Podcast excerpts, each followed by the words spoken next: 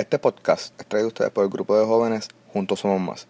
Síguelos en Facebook para que te enteres de todos sus eventos y todas sus producciones. Juntos Somos Más Inc. en Facebook.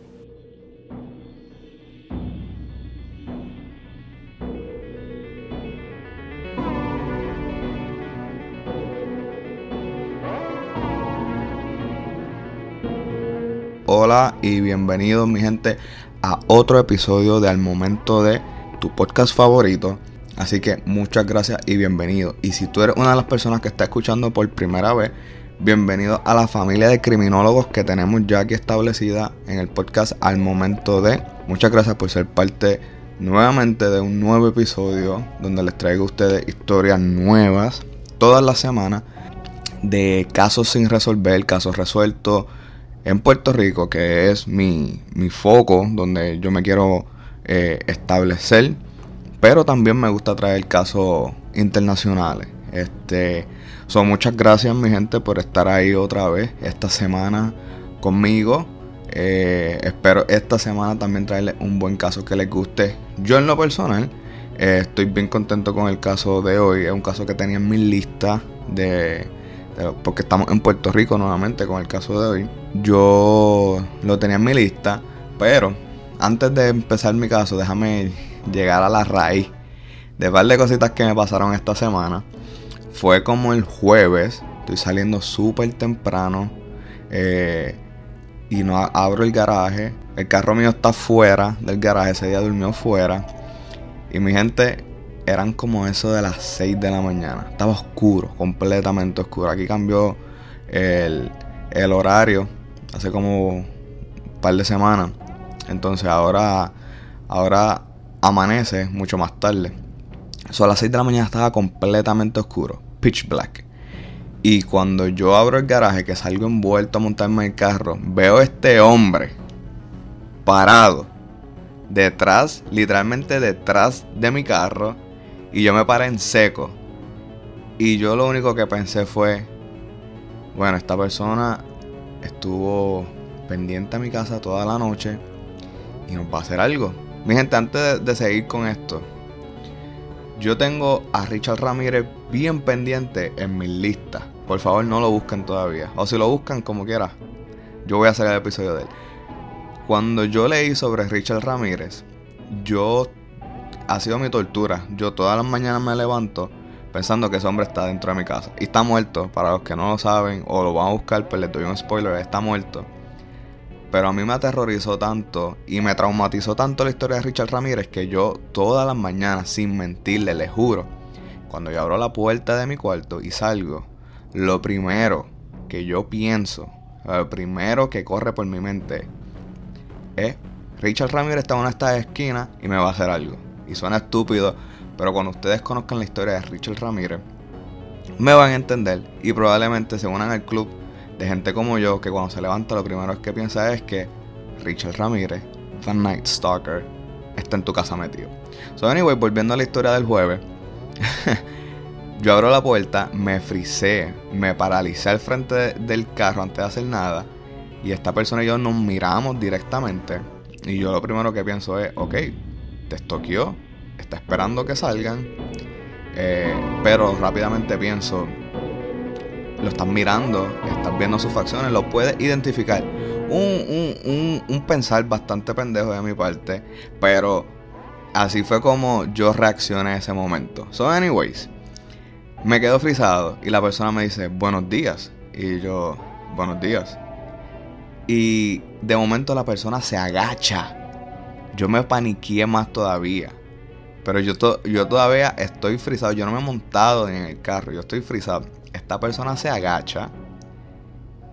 Le cogió como 3 segundos. De momento se levanta. Y cuando se va caminando, frente a él, sale un perrito.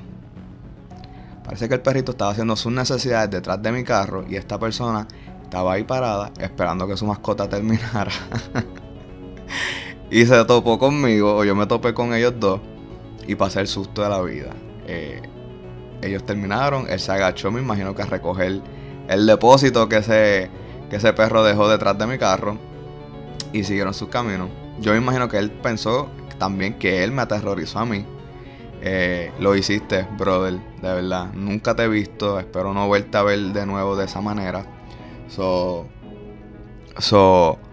Eh, quería decirle eso a ustedes. No es que yo dude de todas las personas que conozco, pero es, es, difícil que te pase algo así tan temprano en la mañana. Una persona justamente detrás de tu carro. Es bien difícil, es bien raro. Y me sentí intimidado, intimidado por esta persona que nunca había visto y estaba tan cerca de mi carro. Yo dije, me está esperando. Y de nuevo, yo soy una persona que me levanto y todas las mañanas pienso, bueno, yo me levanto súper temprano y pienso, Richard Ramírez está aquí metido y me está esperando. ¿Ok? Yo, yo, yo lo he dicho antes en el podcast, yo amo las películas de misterio. Yo puedo ver cualquier película de misterio. Pero yo le tengo pánico a Michael Myers de Halloween. ¿Ok? Y yo cuando era chamaquito, cuando era más nene, yo siempre pensaba que Michael Myers estaba detrás de la cortina del baño cuando yo iba solo al baño. Es un secreto que yo les dicho, que les digo a ustedes. Yo creo que mi familia sabe que yo le tengo miedo a Michael Myers, pero no sabían ese detallito. Yo cuando era nene, yo iba al baño, yo tenía que prender la luz y primero abrir la, la, cortina. Porque yo siempre pensaba que él estaba escondido detrás de la cortina. So, yo vengo cargando ese trauma de que alguien me está estoqueando y me está esperando a hacerme daño en mis momentos vulnerables. Cuando voy para el baño, cuando me levanto todavía, todo sonámbulo casi. En las mañanas. So, pero nada pasó. Estoy aquí con vida. Este otra semana para darle un episodio nuevo a ustedes.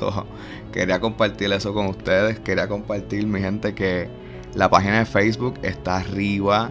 Cogió, llegué a los 100 likes sin compartirla. Simplemente la página está eh, live, como se dice. Pero yo no la he compartido. Yo he invitado a, ciertas personas cercanas de mi Facebook. Le he hecho la invitación que lo compartan, como mencionan en el podcast. Pero yo no la he compartido eh, per se. So, es como que un, logrito bastante cool para mí. Este. Y eso está arriba. So, sigan la página de Facebook, eh, el fanpage al momento de donde estoy poniendo todas las fotos de los casos que hablo para que no solamente lo conozcan, sino vean los protagonistas, las víctimas. Voy a comenzar a subir los artículos. Lo que pasa es que los artículos son tantos los que yo uso que si yo subo todos los artículos, artículos que yo subo, que yo uso, los voy a abrumar de información. So, a lo mejor suba uno, dos o tres, pero honestamente no, no puedo subir los todos, porque a veces yo estoy haciendo un caso y tengo ocho windows abiertos de diferentes artículos y fuentes de información que yo uso para, para escribir los casos que yo les, les cuento a ustedes. Pero este, voy a empezar a subir los casos, pero sí estoy subiendo la foto, estoy subiendo los videos teaser de los próximos episodios. Eh, y ahí subo los episodios para que lo puedan escuchar este, en Audio Boom o en cualquier plataforma que ustedes quieran utilizar. muchas gracias por eso, mi gente. So, nada, sigan la página. Eh, como siempre les, menciono, por favor, si todavía no me han dado un rate o un, review, tómense un, un segundito, solo, solamente le toma un segundo y escriben el comentario que ustedes quieran para yo sí saber si el podcast está muy corto, si está muy largo, si estoy hablando mucho, si no estoy dando mucha información. Y nada, me lo dicen ahí. Son todas las personas que me han escrito, ustedes saben quiénes son. Muchas gracias, ustedes son este, esas personas que yo no me esperaba que me iban a escribir. Una de ustedes sí, yo sabía que usted iba a ser fan, ustedes saben. Pero la gran mayoría, mi gente, muchas gracias. O sea, como yo les digo a ustedes personalmente, yo me estoy vacilando esto, yo no hago esto esperando nada a cambio. Por eso es que me, sorprendo tanto cuando veo a España, a Perú, a Chile en, en los analíticos del podcast, porque yo no hice esto esperando esas cosas de vuelta, honestamente. So, muchas gracias, pero como les pido, si por favor eh, me pudieran dar el review en cualquier página que tú escuches el podcast. Recuerden que estamos en Audioboom, Stitcher, Castbox y Apple Podcast. En cualquiera de las, del, en cualquiera de, los, de las páginas que tú utilices para escuchar el podcast, puedes darme un review. Te lo voy a agradecer.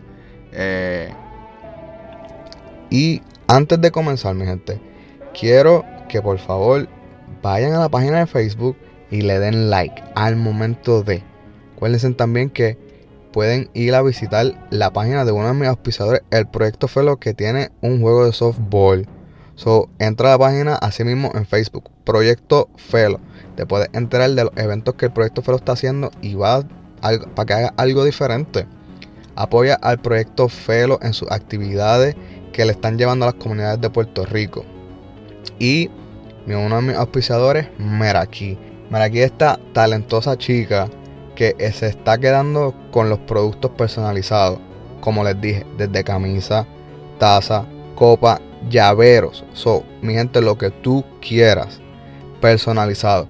Llévale tus ideas, vean Meraki en Facebook, M-E-R-A-K-I latina y de punto. Llévale tu idea, escríbele por Facebook para que obtengas tus productos personalizados. Camisa, gorra, copas, tazas, llaveros, lo que tú quieras, personalizado para ti. Meraki en Facebook. Síguelo y dile que, va, que vienes de parte de Anthony para que te traten bien. So, no te quedes atrás, mi gente. Meraki en Facebook. Y el proyecto Fer son gente buena, mi gente, y apoyen lo local para así echar la isla bonita de nosotros para adelante.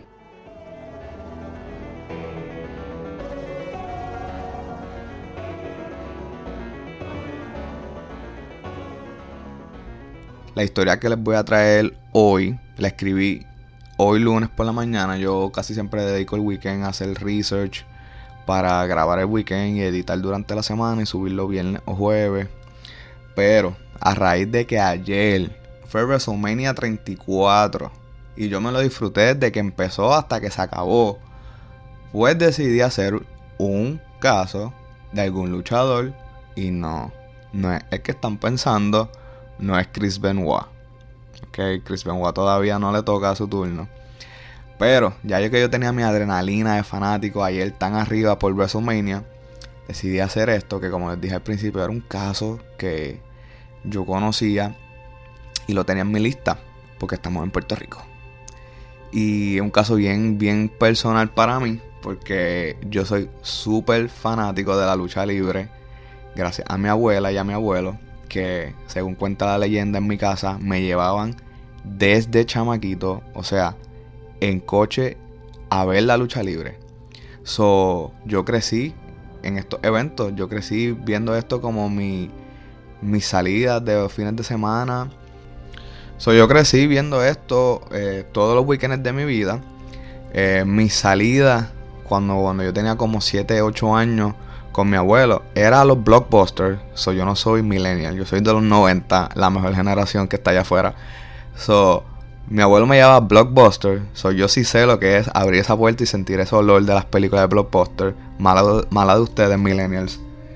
Eh, alquilar pay-per-views de lucha libre. So, así de brutal. Así de brutal fue mi infancia, mi gente. Eh, so, nada, dándole fast forward, yo iba a todos los eventos de las luchas locales. Eh, cuando eh, la lucha de Estados Unidos iba a Puerto Rico, llegué a ir a algunos de los pay-per-view también. Después de ya de adulto, la he seguido un poquito, como dice mucha gente, es la novela de los hombres. Sí, es la novela de los hombres. ¿Y qué pasó? Pero nada, no voy a dejar que mi fanatismo de lucha libre se meta con mi fanatismo de true crime. So, lo voy a dejar ahí para que tengan un poquito de, contexto porque soy tan fanático de esto. So, volviendo aquí, si escuchan algunas patitas corriendo, es que mi perro Oliver graba conmigo. So, está por ahí, por el cuarto, caminando. So, para que se familiaricen cuando menciono a Oliver o los mando a callar. Oliver está por ahí. So, mi gente, para, para ir arrancando, vamos a darle esta historia de hoy. Que yo les prometo que les va a gustar un montón.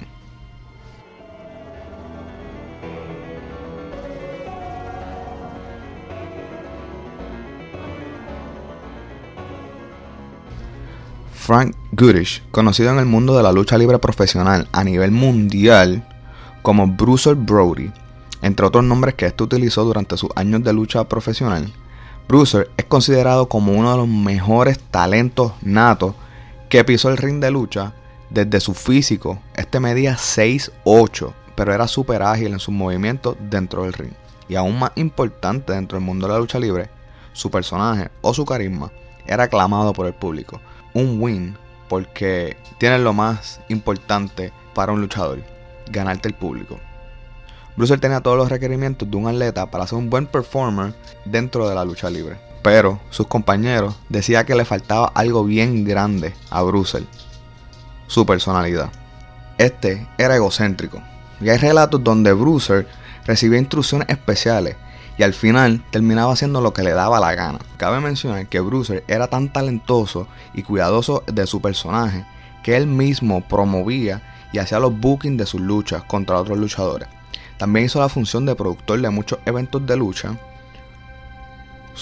con un trabajo como este, yo honestamente no veo que esté tan mal que sea egocéntrico, pues está cuidando su negocio. Y cabe también mencionar que Bruce trabajaba la mayoría del tiempo en el extranjero. Eso en mi opinión. Este estaba a la defensiva de cuidar su inversión, siendo su personaje, haciendo su carrera. So, yo no, de verdad, yo no veo nada malo que sea un poco egocéntrico. Bruce, como les mencioné, la mayoría del tiempo estaba viajando el mundo. A pesar de que este nació en los Estados Unidos, este vivió en México, Canadá y Puerto Rico pero donde más se ubicó y donde fue considerado estar en su peak fue en Japón. ¿Ok? A eso del 1984, Bruce Brody, por sus servicios de luchador, ganaba 14 mil dólares a la semana. ¿Ok? Si eso es demasiado dinero hoy, imagínense en el 1984. A la semana. O sea, 14 mil dólares semanalmente por lucha. Esto catapulcó la imagen de Bruce Brody, haciendo que este cayera en portadas de revistas de Japón por ese super contrato. So, dinero y fama es la combinación perfecta para atraer enemigos. Eso todos nosotros lo sabemos. ¿Ok?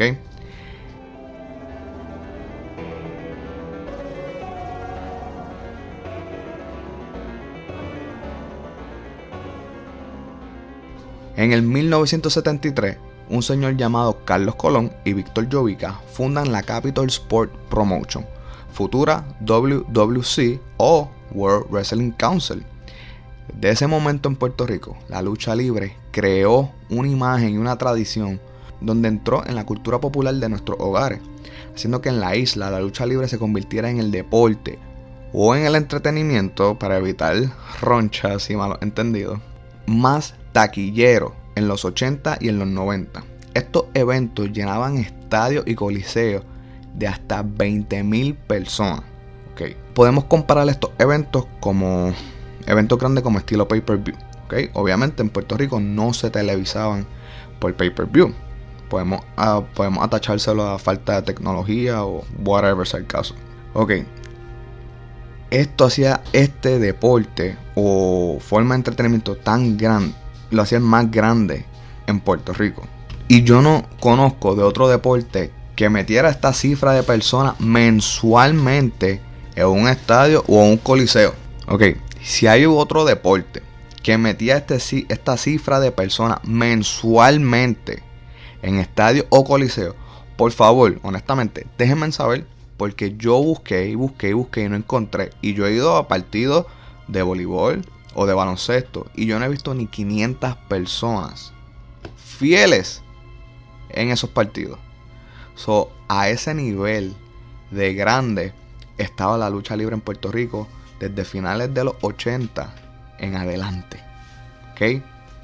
So, la lucha libre no solo tenía la economía moviéndose con la, con la venta de taquilla en la isla, sino también estaba entrando en la televisión, poniendo los ratings los fines de semana en el tope. Nuestros luchadores hacían apariciones en programas regulares donde iban en sus personajes y nosotros nos los vivíamos.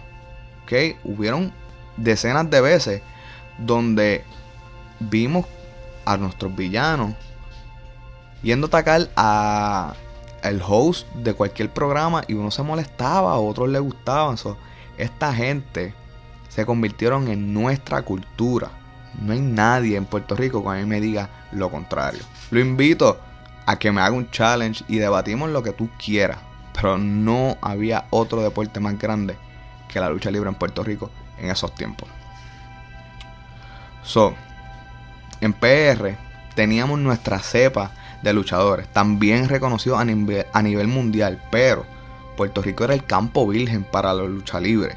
So, estos luchadores grandes, de renombre, viajaron el mundo, pero regresaron a Puerto Rico porque era un campo virgen, era donde podían desarrollarse monetariamente y ganarse todo, o sea, capitalismo en su mayor expresión. ¿ok? Pero vamos a darle para el frente esta historia hasta julio de 1988, donde la lucha libre ya tenía establecida su fanaticada y sus mejores luchadores del momento. Para ese año el negocio iba tan bien y generaba tanto dinero que luchadores internacionales estaban luchando en Puerto Rico, haciendo que Puerto Rico entrara en uno de esos destinos para esos luchadores nuevos y una de las mecas de la lucha libre. Esto incluyendo Canadá, México, por supuesto, Japón, Estados Unidos y Puerto Rico. So, no hay otras mecas más grandes en la lucha libre que esos países. Sí, la lucha libre es algo que está en todos los países, pero personas que se quieran desarrollar tienen que visitar esos países. Porque es donde la lucha libre es cultural y no es solamente parte de entretenimiento.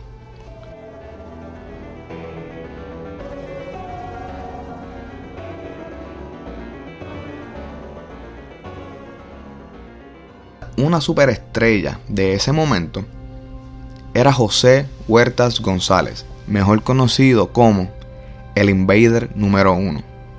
Muy conocido en su país y también en el extranjero, llegó a luchar en varios lugares de Estados Unidos y del mundo, pero la mayoría de su carrera la desarrolló en el World Wrestling Council o WWC en Puerto Rico, donde debutó a mediados de los 70 y fue uno de los luchadores más queridos.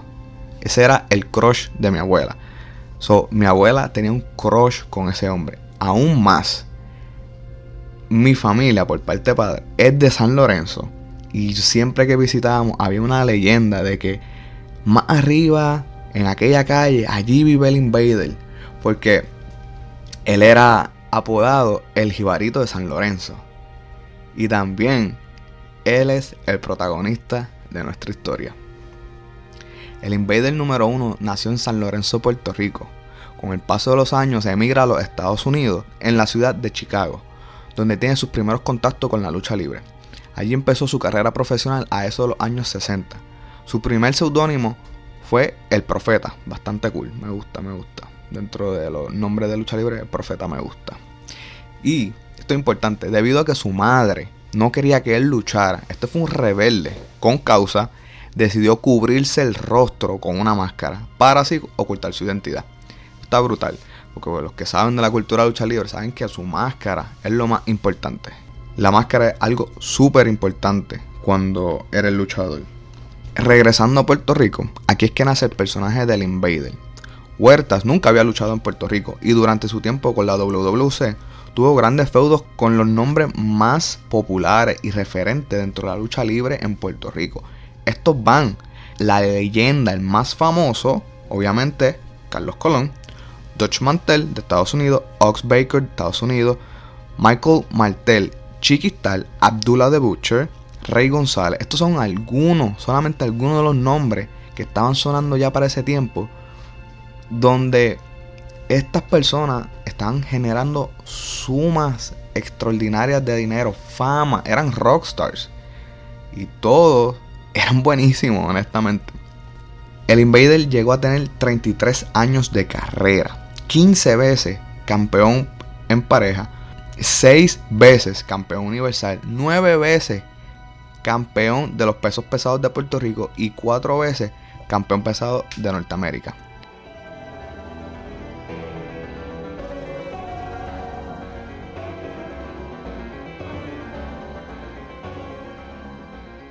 En el 1988, Bruce Brody se encontraba en Puerto Rico como talento y también como un posible inversionista. Aquí hay varios artículos donde hablan que Bruce le gustaba invertir su dinero y se alega que este tenía un interés en invertir en la WWC.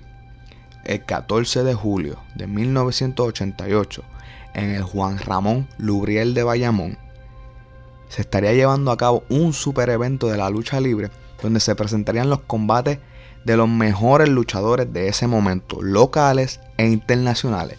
Se esperaba 18 mil personas en la grada y el evento se vendió completamente con un récord de asistencia de 25 mil personas a niveles que cuando el evento comenzó aún habían filas de personas afuera del estadio comprando sus boletos para poder entrar. Ese día en los camerinos se encontraba Dodge Mantel o como lo apodaban, el sucio Dodge Mantel y este dice, y cito, soy una persona que siempre ha podido percibir el estrés en el ambiente. Y oh chico, ese día el ambiente se sentía pesado, pero no sabía de dónde venía. Nunca pude encontrar la fuente. Dodge Mantel dice que por las malas vibras que sintió, salió de los camerinos. Y él dice que en menos de cuatro minutos vio como la gente comenzó a correr nuevamente hacia adentro de los camerinos, pero este ignoró todo. Tony Atlas, un integrante del Salón de la Fama de la WWE, o sea, como nosotros les decimos en Puerto Rico, la lucha de afuera, la de Vince, se encontraba dibujando dentro del camerino cuando dice que escuchó un aterrorizador grito de dolor que provocó miedo en todos los que estaban allí presentes. Tony Atlas se dirigió al lugar donde nació este grito. Y cuando entró vio a Bruce Brody tirado en el piso desangrándose a raíz de múltiples heridas. Y este alega que cuando Bruce lo vio rápidamente le dijo hermano no dejes que me haga daño no dejes que me lastime más. Al otro lado de estos dos se encontraba José Huertas González alias el Invader número uno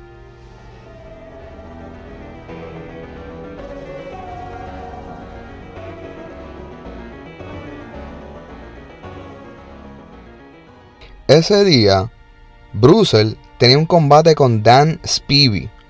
Ese combate nunca se pudo llevar a cabo. Una vez en los vestuarios, allí sucedió la tragedia. Como siempre, hay diferentes versiones para todo en la vida. La versión más clara es la declaración del mismo José Huertas, que dice que llevaba en sus manos una toalla envuelta, acompañado por Carlos Colón, que se acercó a Brody, que estaba a punto de entrar a la ducha, y le dijo que tenían que hablar de negocio, que se dirigiera con él hacia las duchas. Brody, de acuerdo con esto, se dirigió hacia las duchas. En ese momento, José Huertas agarró a Brody por la parte de atrás de su pelo y con la mano que le quedaba libre tenía un cuchillo de cacería que lo llevaba escondido debajo de la toalla. Con este logró varias puñaladas en el estómago y en el pecho de Brody.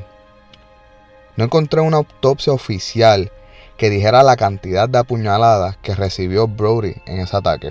Pero todas sí estaban de acuerdo en algo. Fueron múltiples. Y esto es un dato bastante importante. Por ejemplo, cuando hay múltiples apuñaladas, primero que nada, un cuchillo siempre es un arma bien personal. Es un arma que diferencia un ataque de una pistola. Es un arma que cuando se usa un cuchillo en un crimen, casi siempre es bastante personal. Hay mucha diferencia entre usar un cuchillo y usar un arma a la hora de llevar a cabo un crimen. Primero está el elemento de, eh, de sorpresa o de silencio, cautela, todo eso está, está en juego cuando se usa un cuchillo. Lo otro es, vamos a dar un ejemplo de un ataque personal para que vean la diferencia de un robo con tres apuñaladas a un robo con 47 apuñaladas. So, ya cuando ven el número, se desvía el motivo bien rápido. Porque ya, descartan el ya descartan el motivo de robo y lo ven como y ven la investigación como un ataque personal. So, la cantidad múltiple de apuñaladas que recibió Brody no se ven, como alega José Huertas, de que fue en defensa personal. Se ve más un ataque emocional, un ataque eh, mucho más personal. Luego del ataque, el señor Carlos Colón y José Huertas González salieron de las duchas, dejando a Brody a cargo de Atlas. Ese mismo día, el arma que se utilizó, hoy, aún hoy, en el 2018 no ha sido recuperada. Atlas asegura que todos los que estaban presentes estaban más preocupados en ese momento por su lucha que por atender a su compañero. Solamente los Young Bloods lloraron esa tarde, el 16 de julio de 1988. La otra versión es que alegadamente esto es un tipo de vendetta que ya llevaba el Invader con él hacia Brody hace tiempo cuando estos una vez trabajaron en la WWF, la original WWE que vemos hoy en día. Esta viene siendo la del padre de Vince McMahon, que este tenía un evento en Nueva York donde el Invader le iba a ganar a Brody en una pelea que estos tuvieron hace tiempo. Y Vince estipuló que Invader sería el ganador, ya que hay una gran, inmensa comunidad boricua en, en, Nueva York y esto le iba a favorecer a, la compañía. Pero, como les dije hace tiempo, Brody tenía una fama que no seguía instrucciones y se alega que Brody le dio una santa paliza al Invader. Que desde eso el Invader tenía ya motivos personales para no llevarse con Bruce Brody. Y esa tarde, esto sería acciones que se, supuestamente se añadieron cuando el Invader decidió llevar a cabo su ataque. Recuerden, estos son solo alegaciones y teorías que hay en un montón de artículos de los que yo leí. Pero esto no es nada oficial. Estos son simplemente alegaciones que uno encuentra en internet. Y pues yo las digo aquí para que ustedes también tengan diferentes este, puntos de vista. Otro de los alegamientos de Tony Atlas es que nadie en el camerino se preocupó por Bruiser y que todo continuó como si nada hubiese pasado. O sea, the show must go on. Aquí nada pasó. Cuando la policía llegó al sitio, todos los que estaban allí presentes dicen que la, la mirada de la policía era como al ver a su super a, ver a, sus artistas favoritos que se veían starstruck, que se, habían fascinado por haber visto a sus, a sus luchadores favoritos. Pero esto aún así tenían que llevar a cabo su trabajo. Y, cuando cuestionaron a los que estaban allí presentes, estos alegan que no vieron nada, nada. Y estas son las palabras de Tony Atlas. Tony también dice que luego de 45 minutos después del ataque, fue que vinieron a pedir una ambulancia. Recuerden, estamos en el 1988, no es tan fácil como hoy en día pedir una ambulancia, no hay teléfonos celulares. So, es un poco difícil, pero contra 45 minutos es, coño, es demasiado. Dodge Mantel cuenta que vio como Atlas solo cargaba a Brody por una escalera sin que nadie lo ayudara, mientras Brody se desangraba cuando por fin recibió atención médica. Ya era un poco tarde para Brody, pero coño, nadie en los camerinos lo ayudó, solamente una persona. Bruce Brody dependió de una persona, Tony Atlas, y un poco de Dodge Mantel. E, y digo un poco porque son, fueron las únicas dos personas dispuestas a testificar en contra de José Huertas González. La versión de la prensa es que se le hizo difícil a la ambulancia salir del estadio, entrar y salir del estadio por la capacidad de personas que se encontraban. Y esto yo lo encontré en todos los artículos que leí. Puede ser un poco cierto.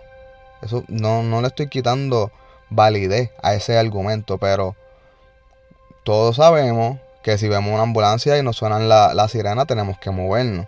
Pero contra 45 minutos esto también vemos, de nuevo no estoy quitando validez, pero también vemos lo lleno que estaba ese estadio. Al llegar al centro médico, Tony Atlas, el único luchador que acompañó a Brody al hospital, recuerda que habían como 30 personas heridas por alma blanca esperando ser atendidas. Y que esa es una de las razones que se tardó a atender tanto el luchador. La fuente del hospital dice que Brody murió en la mesa de operaciones a las 4 y media de la mañana, el 17 de julio de 1988. 30 personas heridas esperando por ser atendidas en un centro médico. Para los que vivimos en Puerto Rico, esta no es la primera vez que escuchamos que hay, un, que hay decenas de personas esperando ser atendidas mientras aún están lastimadas.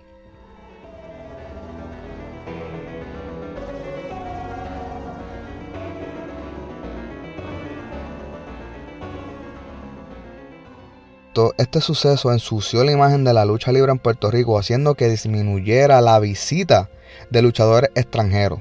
Durante el juicio, el Invader mantuvo su versión, donde dice que apuñaló a Brody en defensa propia.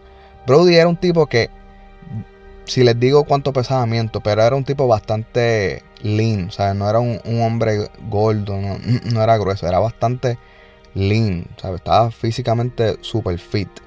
Medía 6'8". El Invader medía 5'7". So, yo creo que muy difícil tú defenderte de un tipo así y que lo primero que tú tengas sea un cuchillo.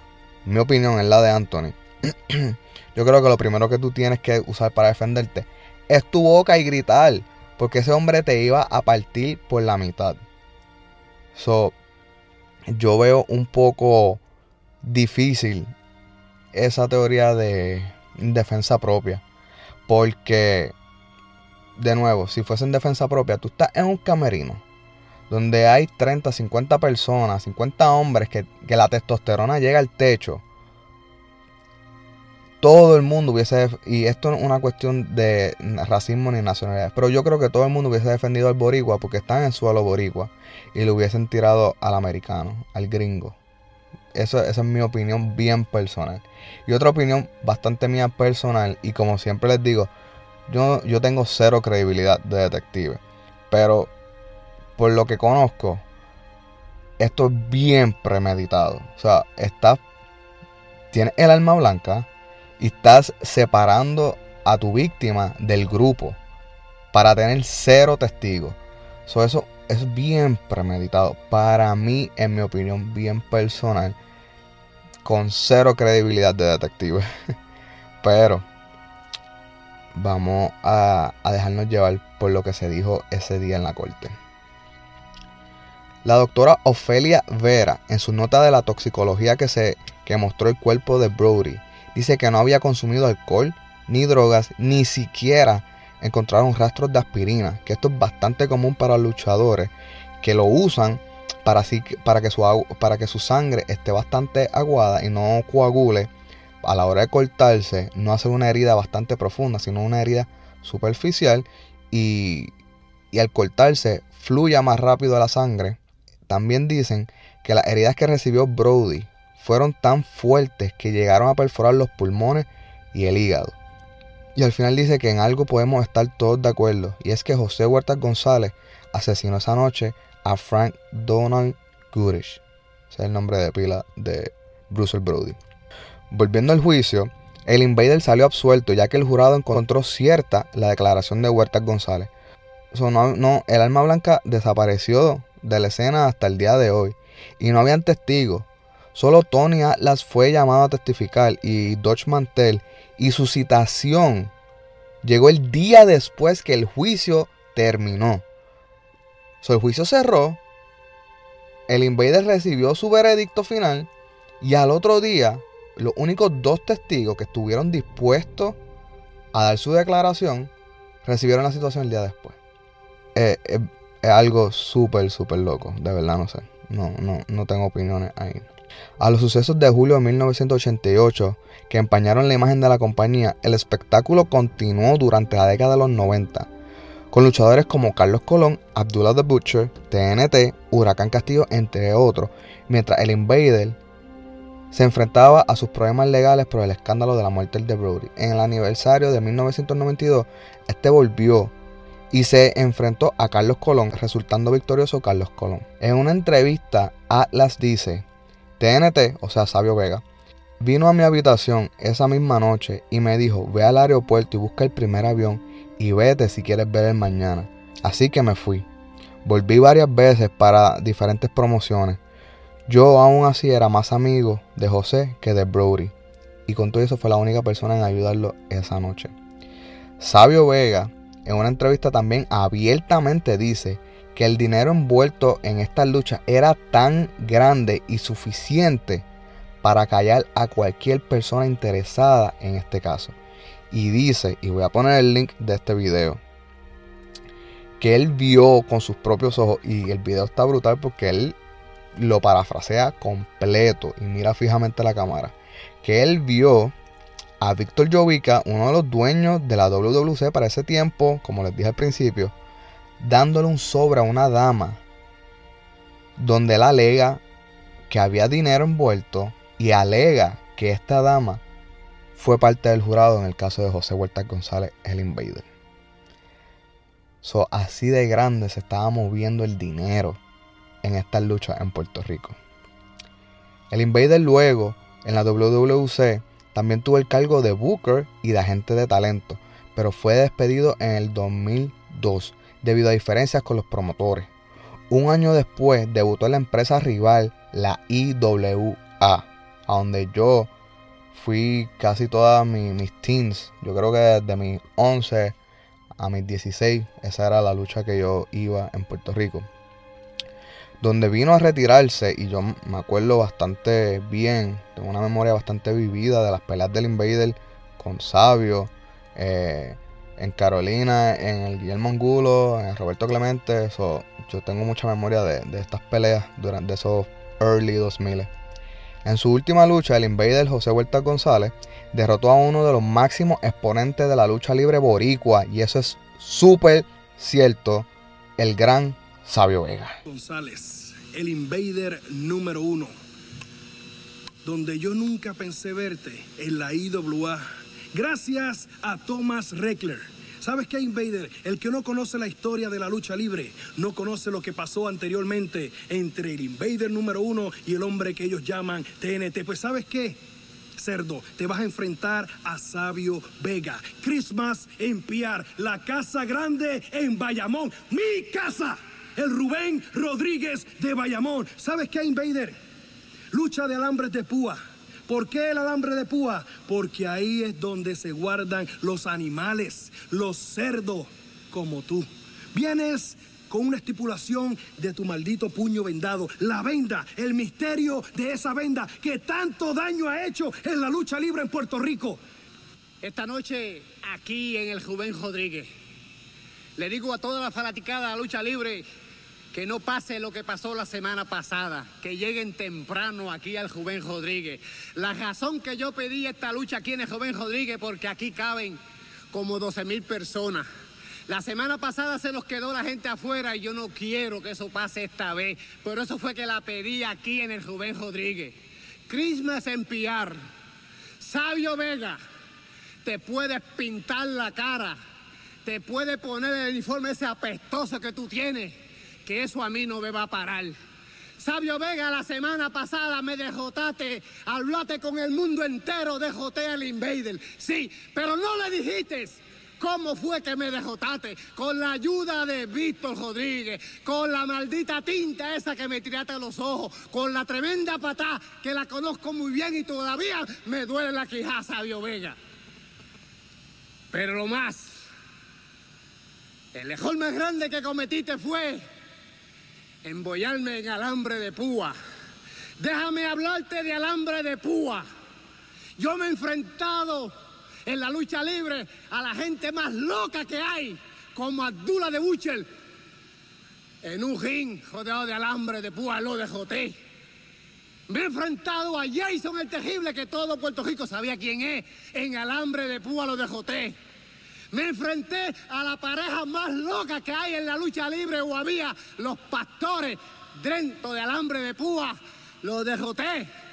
Ahora Sabio Vega, en la historia de la lucha libre y de alambre de púa, es la primera vez que me voy a enfrentar en un ring de de alambre de púa, pero con el puño vendado.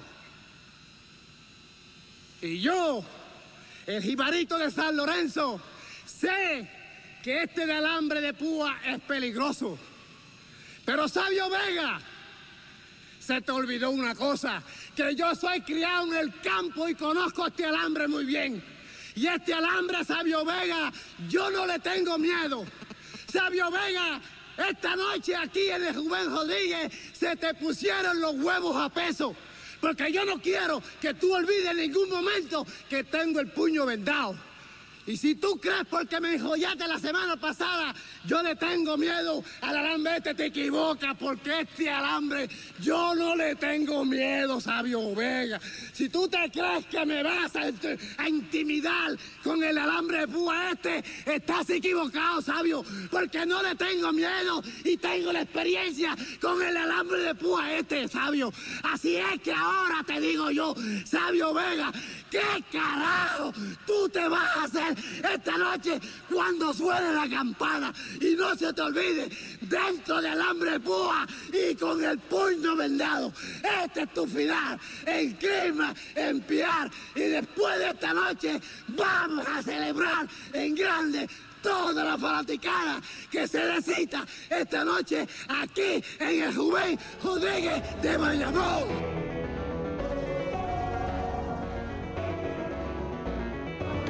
Eso es parte de las promos que hacían estos luchadores todas las semanas. So, estaban bien, bien metidos en sus personajes, pero a la vez tenían esta adrenalina siempre, siempre estaban volátiles y tenían esta, esta ira dentro de ellos, pero siempre, siempre dentro de su personaje. So, mi gente, ahí lo tienen el caso de esta semana, José Huertas González, el invader número uno. Estaba loco por hacerlo, como les dije, estaba en mi lista. Y ayer con la emoción de haber visto WrestleMania, dije, ay, pues voy a hacer este. Iba a hacer otro bastante bueno también, local de Puerto Rico también. Pero dije, voy a hacer este porque yo lo conozco bastante. Eh, y, es un tema que me, que me gusta. Este, en mi opinión, solamente tres personas saben lo que pasó ese día. Bruce Brody, El Invader y Carlos Colón. So, hay... Honestamente, como les dije ahorita, yo creo que todo esto fue premeditado. Este, porque... Tú no, tú no invitas a una persona... Tú no, tú no llevas a tu novia a cenar con un anillo si tú no tienes en tu mente pedirle matrimonio. O tú no llevas a este hombre con un cuchillo a un sitio solitario si tú no tienes en tu mente hacerle daño. So, es, bastante simple. Yo creo que, esto todo fue premeditado. So, bien lamentable. Eh, hay muchos de estos artículos que leí que las personas, a mí no verdad no me importa lo que piensen los gringos, pero estaban súper indignados porque el Invader después de esto salió absuelto y tuvo una gran carrera. Y de esto todos los que conocemos o los que no conozcan pueden buscarlo. El hombre tuvo una gran carrera en Puerto Rico, eh, un ícono en la lucha libre de Puerto Rico. Y de esto y eso nadie se lo puede quitar. Y muchas de esta gente de, acá de los Estados Unidos estuvieron indignados por, por porque continuó absuelto no se encontró causa de arresto. Cuando honestamente habían pruebas, pero son pruebas circumstantials. No hay nada de verdad que puedas probar en corte. Y eso es triste. Pero fuera de eso, como les dije, una persona que eh, continuó, cosechó mucho éxito eh, una persona que estaba combatiendo la criminalidad y la droga en Puerto Rico, ese era su mensaje de su personaje. Eso es bastante lamentable, pero pues así, así fue que el Invader decidió continuar con su personaje. Eh, nada, mi gente, espero que les hayan gustado. Los que no conocían, pues ya conocen eso. No es razón para dejar de, de que les guste el Invader o la lucha libre. Pero es algo que si no conocían, ya lo saben. So, nada, mi gente. Gracias por escucharme otra vez, otra semana. De nuevo, a las personas nuevas que están escuchando, bienvenidos a este podcast. Aguántense en los estómagos porque nada de lo que hablamos aquí es fácil. Bienvenido al grupo de criminólogos de Al Momento de. So, recuerden ir a la página de Facebook Al Momento de. Al Momento de y allí puedes ver todas las fotos y, los pocos artículos que voy a subir, porque como les dije, no los voy a subir todos, porque son demasiados. Y yo sé que ustedes no los van a entrar a todos. So, nada, mi gente, gracias. Nos vemos la semana que viene. Recuerden, mi gente, siempre nos estamos dando cuenta de lo mismo. Se los voy a decir todos los podcasts. Siempre es quien menos tú piensas que es. Siempre es quien menos tú crees que es. Los dejo mi gente, nos vemos la semana que viene en otro episodio de Al Momento de...